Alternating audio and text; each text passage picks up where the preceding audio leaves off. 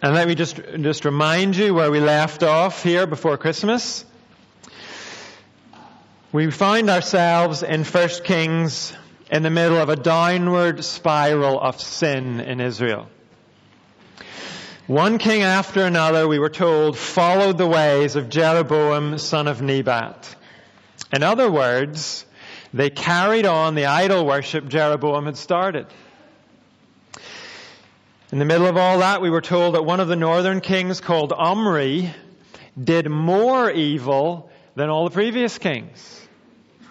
And his son Ahab managed to do even more evil than Omri. He married a lady called Jezebel and he threw himself into the worship of Jezebel's gods, particularly the god Baal. Ahab even built a temple for Baal. And all of this was going on in the land that Yahweh, the Lord, had chosen for his name. It's going on among the people he had chosen to be his own people. And the Lord is not going to stand back and watch as this happens. So last time we saw how he sent his prophet Elijah to Ahab with a message. As the Lord, the God of Israel lives, whom I serve, Elijah said, there will be neither dew nor rain in the next few years except at my word. Why did the Lord choose to send a drought in particular? He did it because Baal is supposed to be the storm god. He's supposed to control the weather. And what happens next is designed to show who exactly is the living God. Baal has been getting the publicity in Israel and the worship in Israel, but does Baal have any power? Does he deserve the big reputation he seems to have? Are the Israelites wise to give Baal their devotion? Or have the Israelites turned from the living God to follow an impotent God? What happens next is going to answer that question. And it may also help you and me to see our own situation a bit more clearly. It might help us decide how much value we should place on the things that get big publicity today. Do the things that are valued and applauded in our society really deserve our applause and devotion. So let's read 1 Kings chapter 18. If you haven't already turned there, it's page 359 in the blue church Bibles. And I forgot to look up the number in the larger print. So it'll be, uh, well, I'm sure you'll find it. Before we read this, remember the last time King Ahab saw Elijah, Elijah announced to him a drought then Elijah turned on his heels and he went off the radar. He lived for a time in the Kerith ravine. Then he moved outside Israel at God's command and he lived in a place called Zarephath in Sidon. During that time, God was teaching Elijah the lessons Elijah would later have to teach Israel. Elijah was learning about God's power and God's trustworthiness. But meanwhile, there is a drought in Israel and no one can get hold of Elijah. That's the context where chapter 18 begins. After a long time, in the third year, the word of the Lord came to Elijah. Go and present yourself to Ahab and I will send rain on the land. So Elijah went to present himself to Ahab. Now the famine was severe in Samaria and Ahab had summoned Obadiah, his palace administrator. Obadiah was a devout believer in the Lord. While Jezebel was killing off the Lord's prophets, Obadiah had taken a hundred prophets and hidden them in two caves, fifty in each, and had supplied them with food and water. Ahab had said to Obadiah, Go through the land to all the springs and valleys. Maybe we can find some grass to keep the horses and mules alive so we will not have to kill any of our animals. So they divided the land they were to cover, Ahab going in one direction and Obadiah in another. As Obadiah was walking along, Elijah met him. Obadiah recognized him, bowed down to the ground, and said, Is it really you, my lord Elijah? Yes, he replied.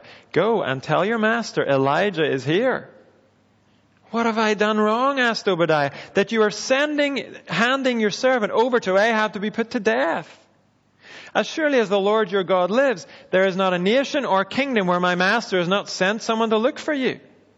And whenever a nation or kingdom claimed you were not there, he made them swear they could not find you.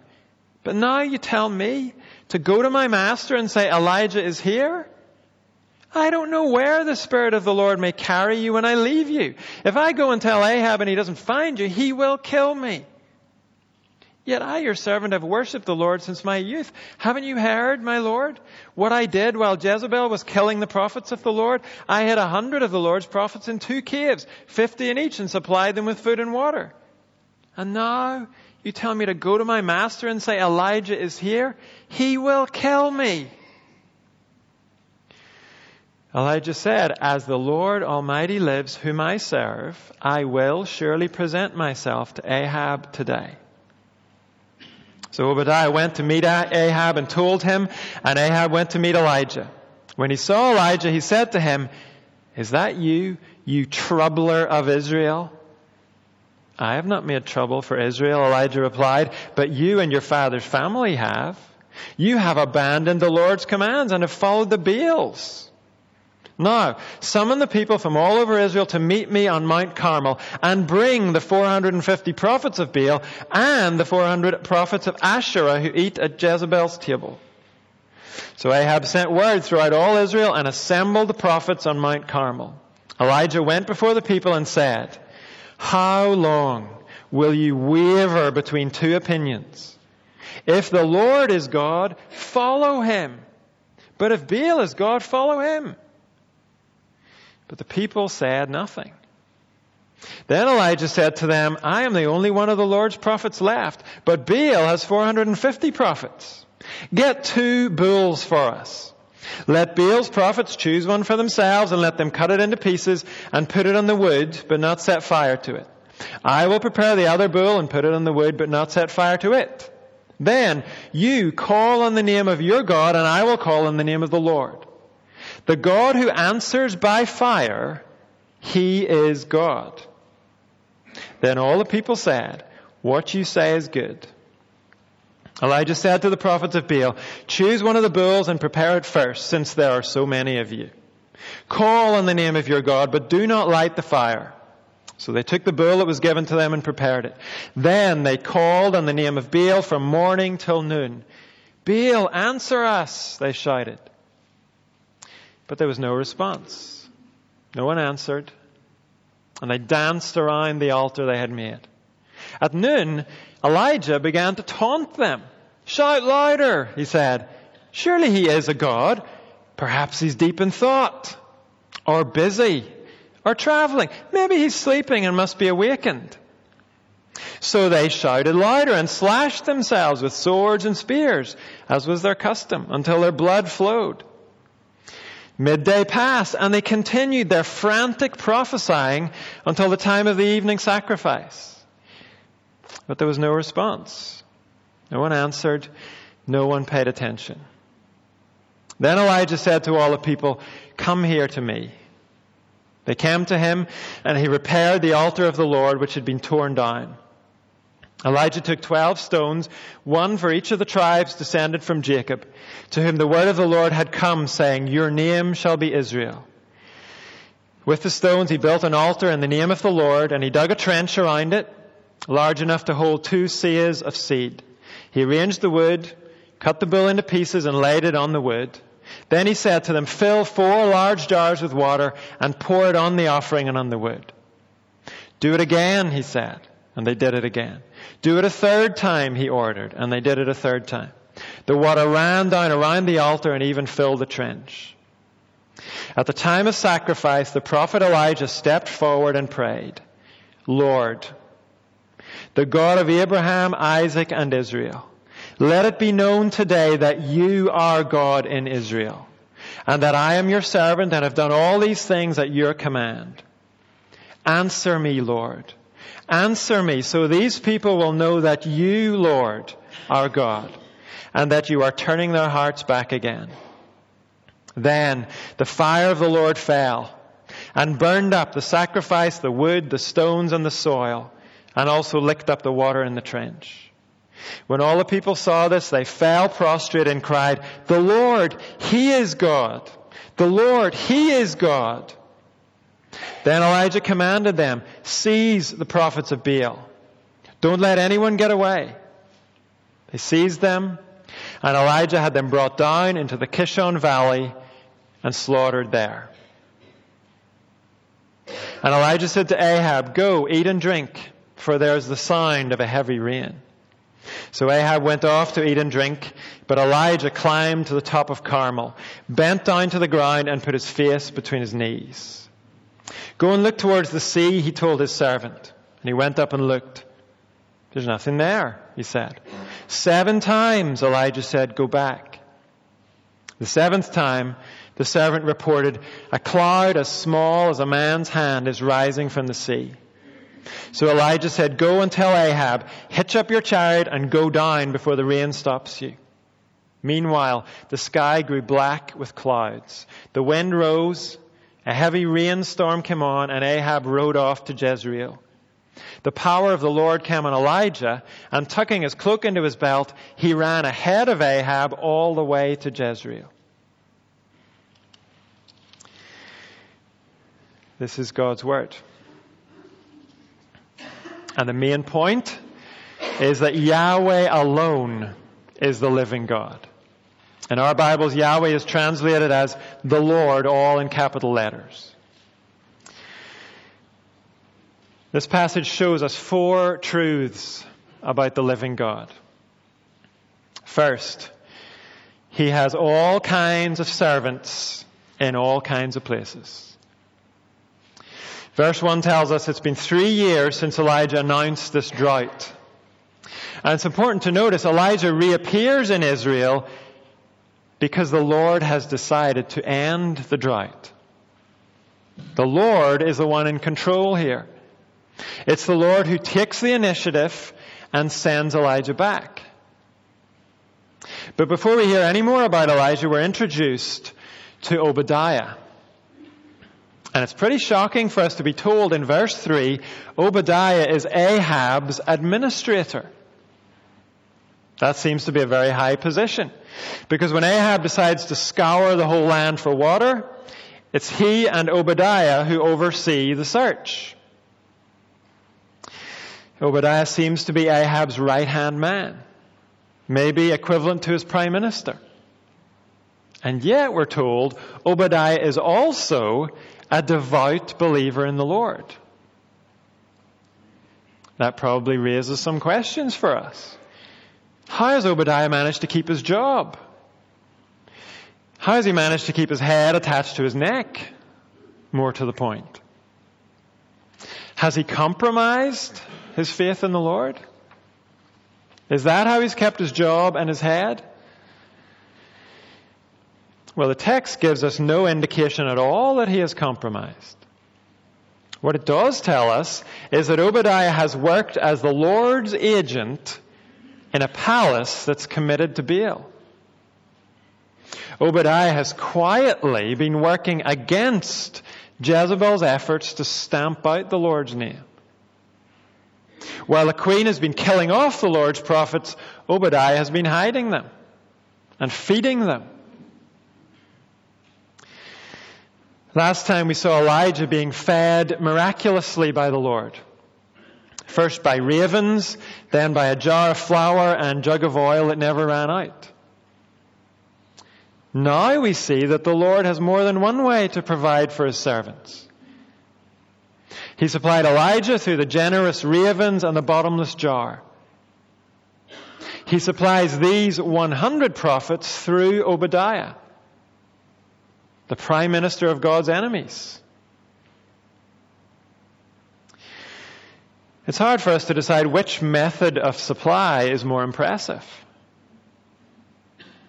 But it shows us God has more options available to him than you and I would ever guess. In every situation that looks impossible to you and me, not only does God have options, He has more options than we could imagine. And in contrast to this resourceful God, Baal is already looking a bit limited. But things get more interesting still when Obadiah bumps into Elijah on the road. When Elijah tells Obadiah to go and announce him to Ahab, Obadiah goes into a real tizzy. He gets all frantic and panicky. That comes across in the text. His words all tumble out. Are you trying to get me killed, Elijah? Don't you know how hard Ahab's been looking for you? If I go and announce you, God will probably whisk you off somewhere else, and Ahab will be so angry he'll kill me. Don't you know I've been serving the Lord, protecting his prophets? Did I mention Ahab will kill me if I go and announce you? Ahab doesn't come across as your typical hero. And at least in this passage, the contrast with Elijah just highlights Obadiah's nervousness. Obadiah, Elijah is calm and assured. He says, Go and tell your master, I'm here, Obadiah. And don't panic about this. I will see Ahab today. Obadiah might not be the typical hero, but he is a hero. He might not be cool, calm, and collected, but he has been genuinely serving God in genuinely difficult circumstances. This man might not be fearless, but he has acted courageously in spite of his fear. And I hope this encourages those of us who don't feel like spiritual heroes. The Bible does not take the view that only prophets or pastors are servants of God.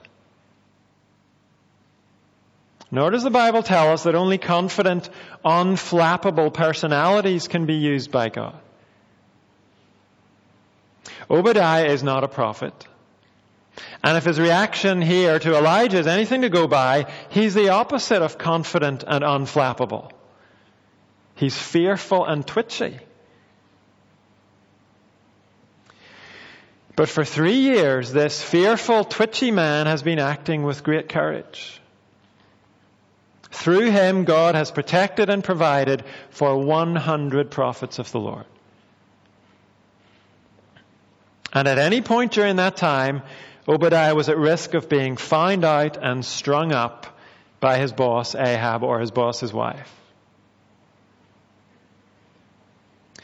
Obadiah is a living illustration of the fact that the living God has all kinds of servants in all kinds of places. God's servants are not all cut from the same cloth.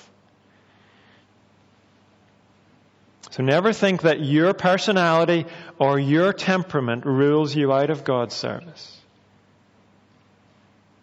Never think that only the bold and confident are useful to God. In fact, Elijah's fussiness and fearfulness may have been what enabled him to do what he did for three years. A more confident man or woman might have become complacent and made mistakes and got caught.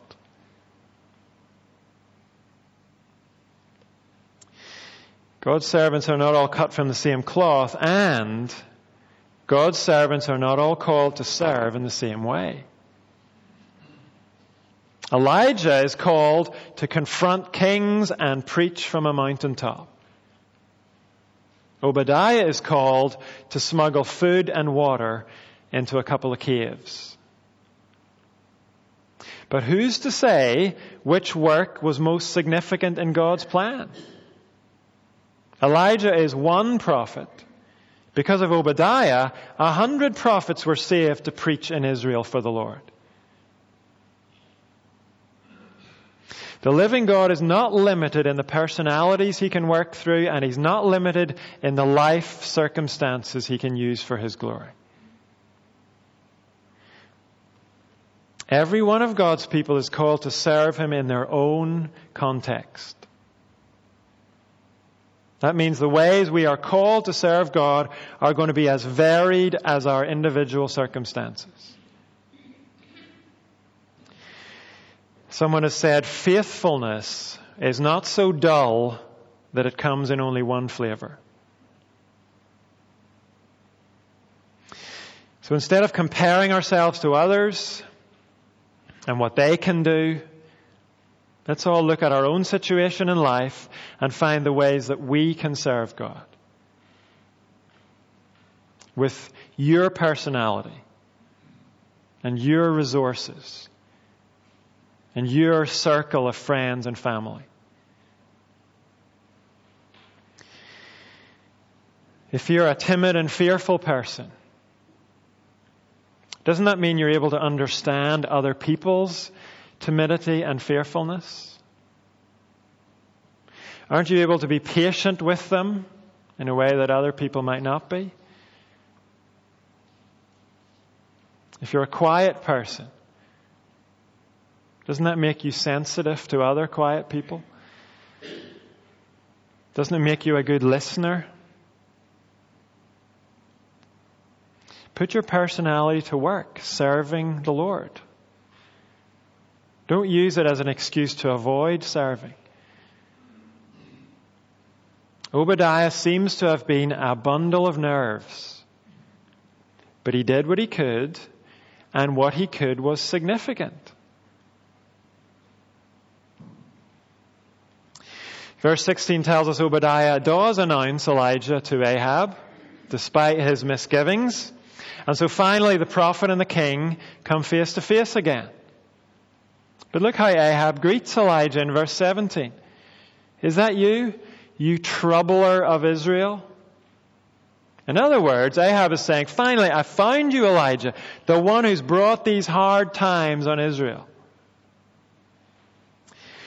Now, it's true, of course, that the drought came at Elijah's word, which is actually the Lord's word. But it is certainly not true that Elijah is the cause of Israel's trouble here. The trouble has come as God's judgment on the nation's sin.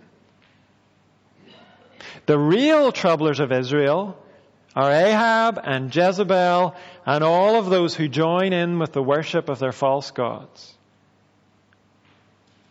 And Elijah does not hesitate to point that out. Look at verse 18. I have not made trouble for Israel, Elijah replied, but you and your father's family have. You have abandoned the Lord's commands and have followed the Baals. Now, summon the people from all over Israel to meet me on Mount Carmel and bring the 450 prophets of Baal and the 400 prophets of Asherah who eat at Jezebel's table. So Ahab sent word throughout all Israel and assembled the prophets on Mount Carmel. Elijah went before the people and said, How long will you waver between two opinions? If the Lord is God, follow him. But if Baal is God, follow him. But the people said nothing. Ahab and Israel need to see not just that the Lord is the only true God, they need to see that because He's the only true God, He must be followed, not just considered. Israel is in trouble here because they have turned their back on the God who created them, who loves them and who sustains them. Ahab and Jezebel are not going to improve Israel's situation by persecuting the Lord's prophets or by trying to beat them in a contest.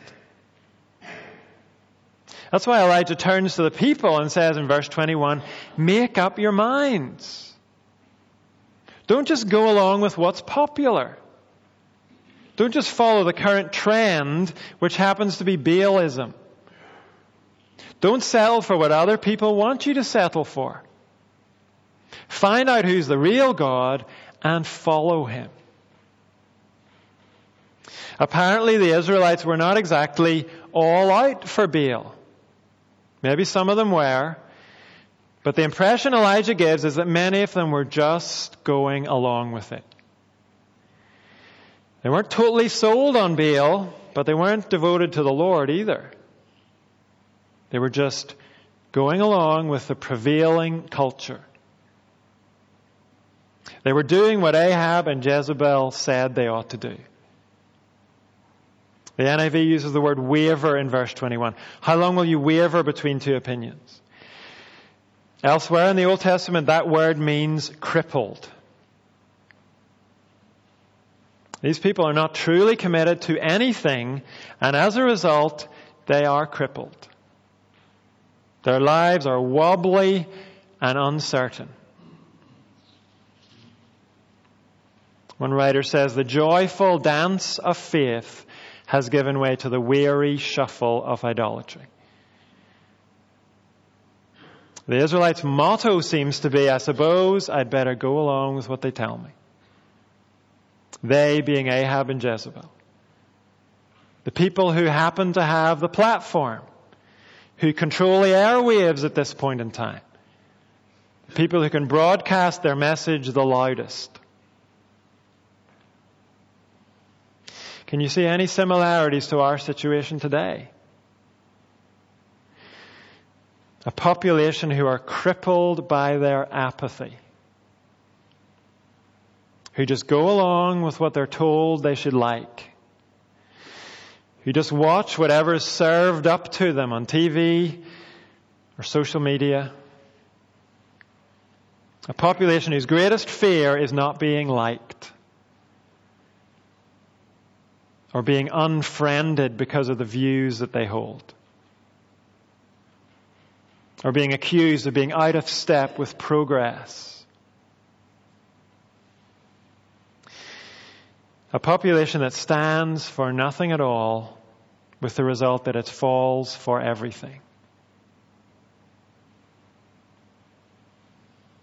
And isn't it true that as Christians we can be affected by this as well? Under pressure to fit in with what's politically correct and socially acceptable, we can start wavering. But Elijah's message to Israel is for us as well. Who cares what the opinion polls happen to say today? Who cares what social media is saying today? When you and I try to be guided by all that, we find ourselves constantly off balance because it's constantly changing. How am I supposed to look and behave today? It's probably going to be different from it was yesterday. Just ask Harvey Weinstein and Kevin Spacey. One day, they lived in a culture that turned a blind eye to their sexual behavior. Then suddenly they were outcasts because of it. And I'm not saying they should be excused for the way they lived. I'm saying they were foolish to live their lives according to what everyone around them happened to be doing. Instead of that, the Bible says find what's true, find what's real, and commit to it. Find the eternal, living God and follow Him. Don't just consider Him. Don't live your life spiritually crippled just because you don't want to be unpopular. Don't get your sense of security from the fact that you're living the way everyone else seems to be living. We all know just how quickly trends and opinion polls and policies can change.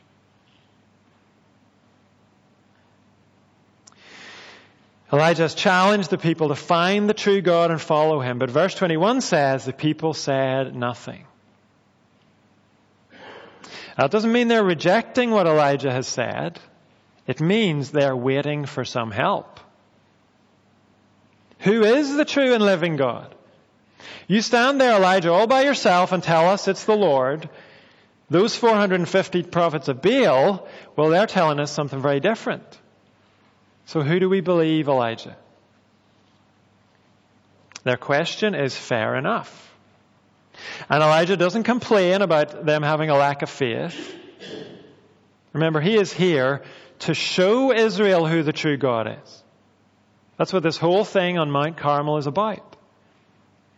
And so Elijah moves straight on to the main event, the showdown. He says to the prophets of Baal, Will each of us make an altar? We'll hoist a bull onto it. Then, verse 24, you call in the name of your God, and I will call in the name of the Lord. The God who answers by fire, he is God. Then all the people said, What you say is good. We can't argue with that, Elijah. That will show us who's the true God. The prophets of Baal go first, and it's all a bit embarrassing. Look at the middle of verse 26. They called on the name of Baal from morning till noon. Baal, answer us, they shouted. But there was no response. No one answered. And they danced around the altar they had made. At noon, Elijah began to taunt them. Shout louder, he said. Surely he is a God. Perhaps he's deep in thought or busy, or traveling. Maybe he's sleeping and must be awakened. So they shouted louder and slashed themselves with swords and spears, as was their custom, until their blood flowed. Midday passed, and they continued their frantic prophesying until the time for the evening sacrifice. But there was no response. No one answered. No one paid attention.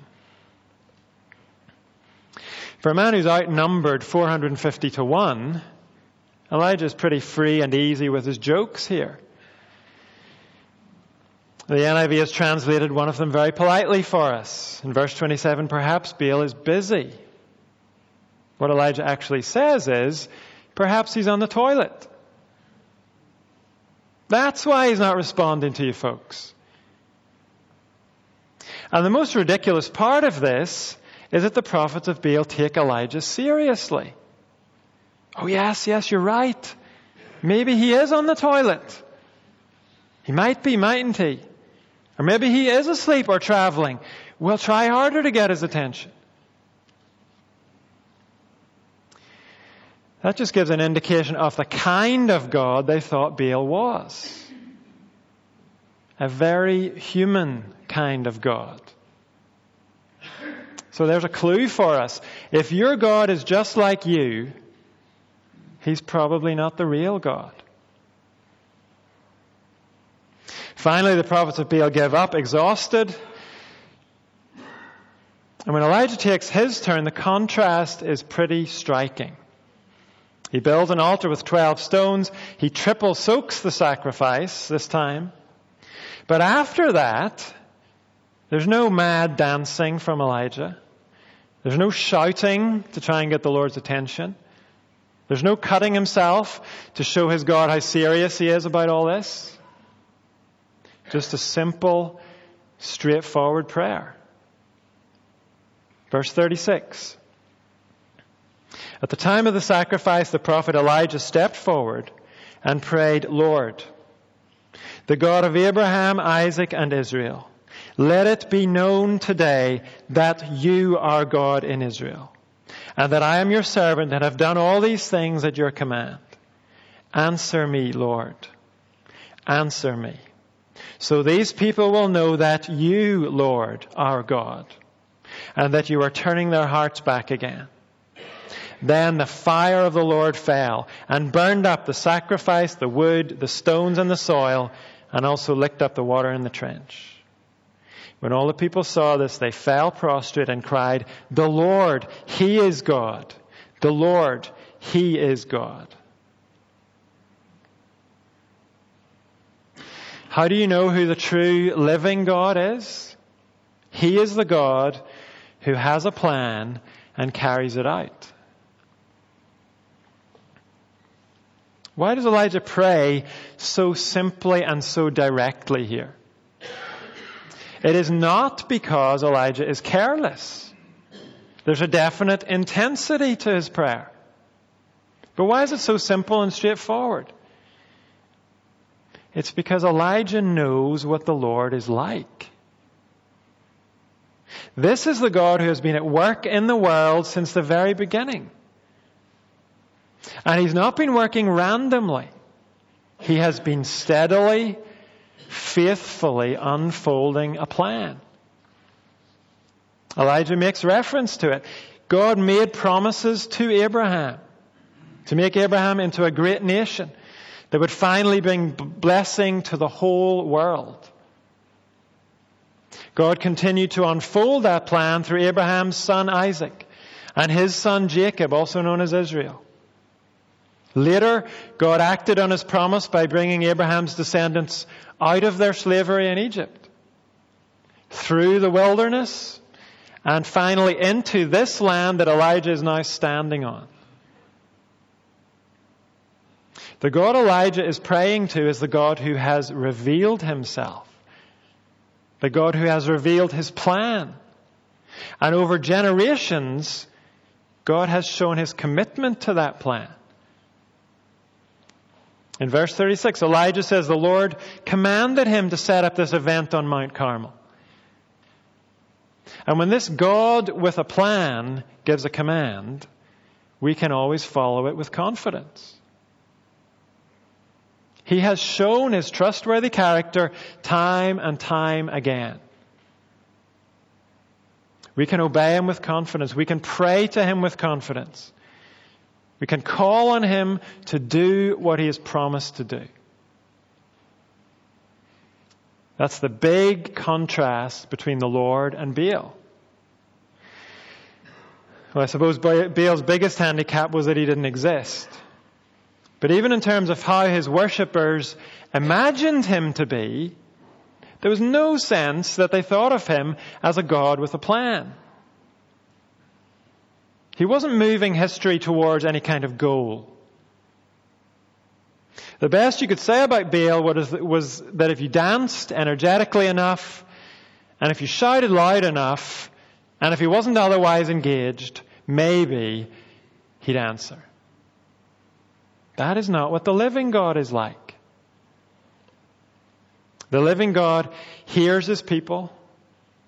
He pays attention at all times.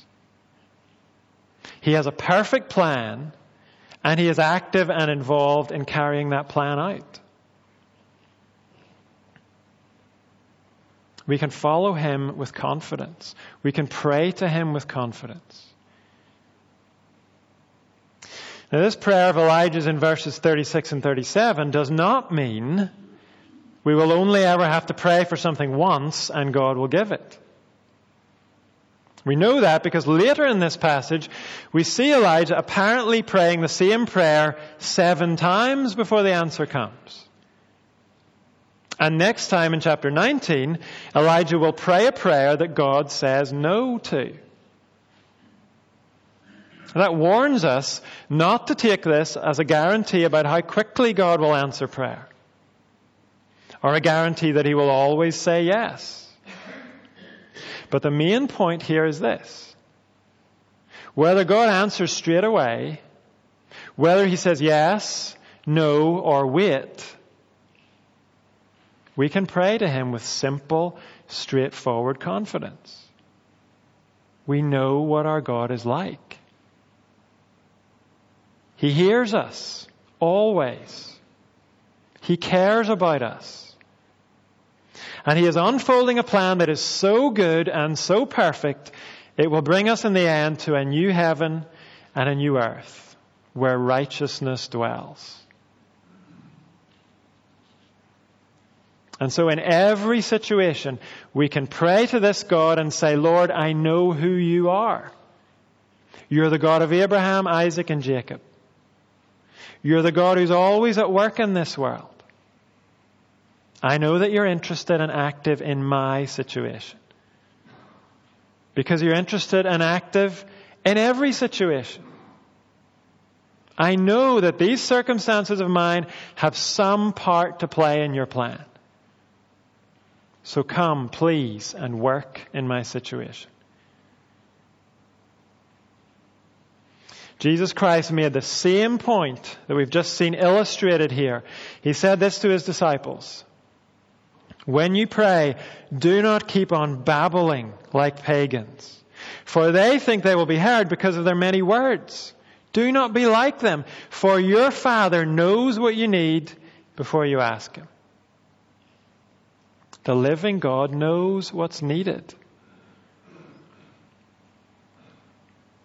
He has a plan and he carries it out. And part of that plan is the ultimate destruction of evil. We're shown just a glimpse of that here in verse 40. Elijah takes the 450 prophets of Baal down into the valley and slaughters them.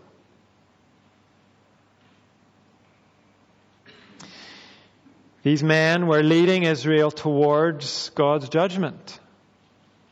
Spiritually speaking, the prophets of Baal were enticing the Israelites towards a cliff edge. They were doing that by leading them to worship Baal. And so they were taking Israel away from life and toward destruction by their leadership. The life of these prophets of Baal was the equivalent of a big middle finger raised towards God and His good plan. And God will not allow that evil to continue. In the New Testament, what do we find there? We find that Jesus widens out the application of this. Jesus applies this to all those who live in defiance of the living God. They are all destined, Jesus says, for eternal destruction. So the fact that God takes evil seriously is not just an Old Testament thing. It's something we all have to reckon with. To turn away from the God of the Bible is to take our stand on the side of evil. And evil will, in the end, be destroyed.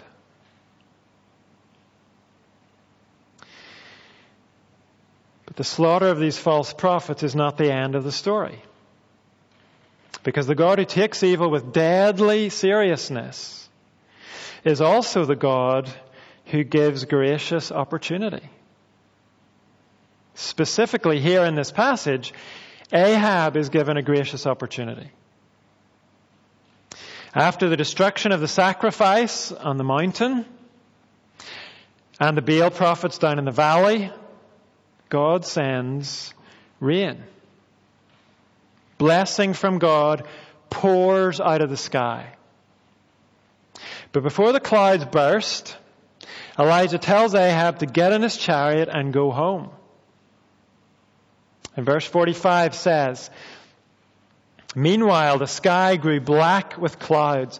A wind rose. A heavy rainstorm came on, and Ahab rode off to Jezreel the power of the Lord came on Elijah, and tucking his cloak into his belt, he ran ahead of Ahab all the way to Jezreel. What an odd thing.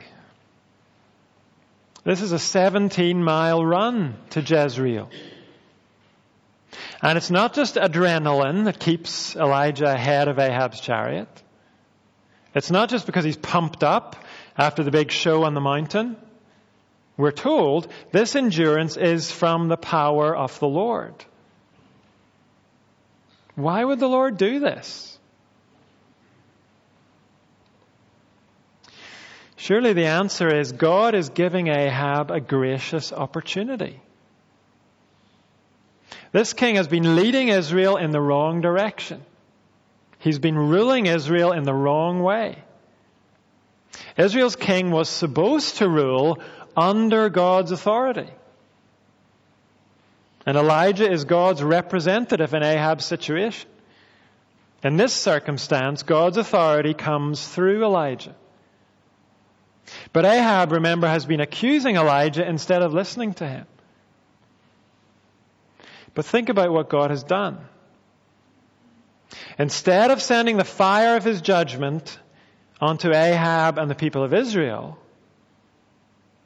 where did God send the fire of his judgment? Onto the sacrifice.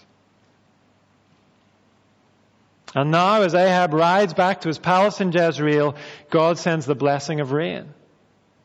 And he sends Elijah in front of the king's chariot. The message is if Ahab will rule in submission to God's authority, represented here by Elijah, if Ahab will let God's word lead him, like Elijah is leading his chariot, then Israel will be a blessed people. They'll be blessed with more than just rain. They'll be blessed with the presence and favor of the living God. All Ahab has to do is take the opportunity. He can make a new start when he climbs down from that chariot at the palace. And next week we'll see whether Ahab does take the opportunity. But for now, let's just notice together God has given the opportunity. The same God who takes evil with deadly, deadly seriousness.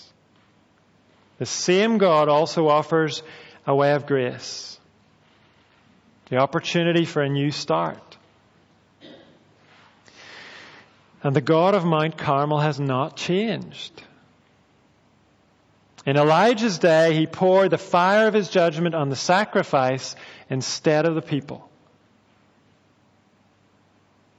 Many years later, God poured his judgment on another mountain and another sacrifice. On a cross outside Jerusalem, God's judgment fell on his own son. Why is that a gracious opportunity for you and me? Because God's judgment should have fallen on us. We had no right at all to God's blessing. We didn't deserve his blessing any more than Ahab did. But because of Jesus, we can escape God's judgment. And we can enjoy his blessing. Not just rain, but the blessing of God's acceptance and the presence of His Spirit poured out into our lives. We can begin a new life led by God's Word.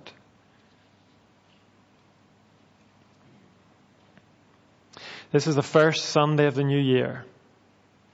There's no better time to take the opportunity that we have in Jesus. There's no better time to trust Him with your life. Don't waste any more time wavering and crippled because you haven't committed yourself to God. And as Christians, those of us who are Christians, there's no better reason to be confident and cheerful this new year. Our God is alive. He's listening all the time. He loves to respond to us. Because of Jesus, we have His favor. We'll never face His condemnation. There's nothing hanging over our heads. And we know that our God has a purpose for every single one of us. Whatever our situation, whatever kind of personality we have, God has prepared work for each of us to do. Our lives have significance in His plan.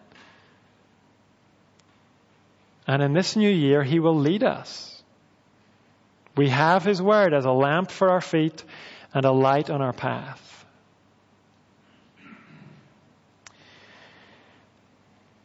In a few moments, we're going to share this meal that's laid out on the table. This meal is a celebration of God's goodness and kindness to us. And before we gather around the table, we're going to sing, Jesus, thank you.